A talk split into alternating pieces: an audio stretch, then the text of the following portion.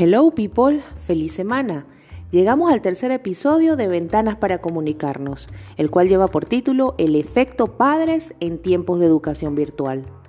Aunque tenemos un camino ya recorrido en el uso de las herramientas tecnológicas para crear y manejar entornos educativos, es este año 2020 y la cuarentena global el que aceleró la migración obligatoria en todos los niveles escolares hacia los espacios digitales. Repentinamente, los docentes que acompañaban a los niños y jóvenes en el aula durante el desarrollo de las destrezas a diario pasaron a estar del otro lado de una pantalla y los padres de manera inmediata y obligatoria se convirtieron en los tutores y garantes de que este proceso se lleve a cabo hasta lograr los objetivos propuestos. La adaptación sobre la marcha fue sencilla para algunos, pero para otros representó una gran dificultad pues la organización de los horarios, la responsabilidad con sus propias ocupaciones, ahora también se compartía con la de brindarle soporte a los hijos en el hogar. La UNESCO calcula que alrededor del 80% de los estudiantes en edades comprendidas entre 3 y 12 años no pueden aún asistir a clases debido a la pandemia.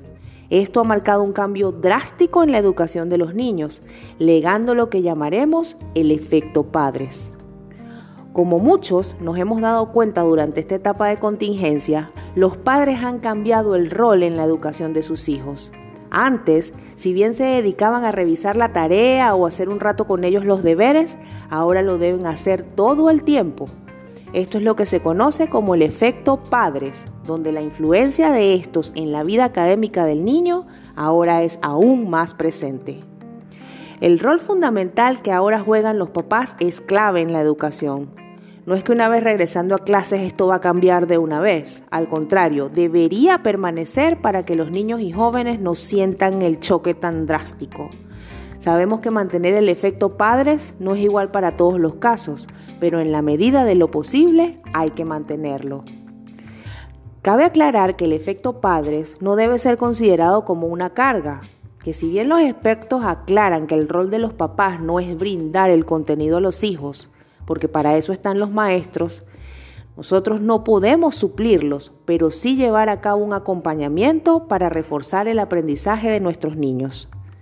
Historias alrededor de esta experiencia sobran en estos tiempos. Madres que tienen dos y tres niños en distintas etapas escolares y con diversas actividades semanales, ahora deben incluir dentro de sus rutinas la tutoría de sus hijos. Más de una debe estar pegando gritos de auxilio y como aún no tenemos razón a ciencia cierta la duración de esta circunstancia, pues les vamos a brindar algunos tips para facilitar esa hermosa e invaluable labor.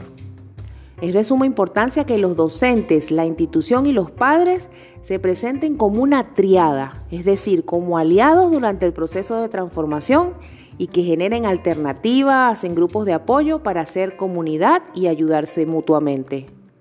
Hay que contar obviamente con un buen soporte de un servicio de Internet que es fundamental para garantizar un entorno estable de aprendizaje. Además, acondicionar un espacio de estudio.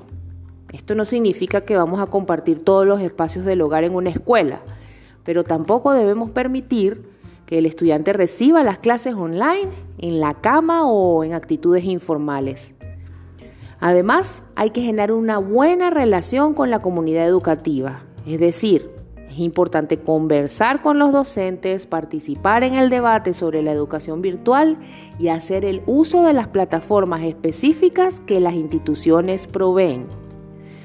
Hay que incentivar el aprendizaje lúdico, pues resulta fundamental resguardar espacios para el juego y la comunicación durante esta etapa de crisis sanitaria.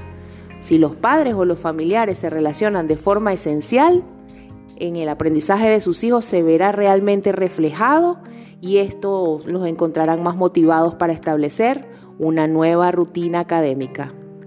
Si es un padre o una madre desesperada en estos tiempos de ventanas virtuales, pida asesoría y apoyo y de esta manera esta nueva oportunidad para aprender juntos se llevará a cabo de manera afectiva y efectiva.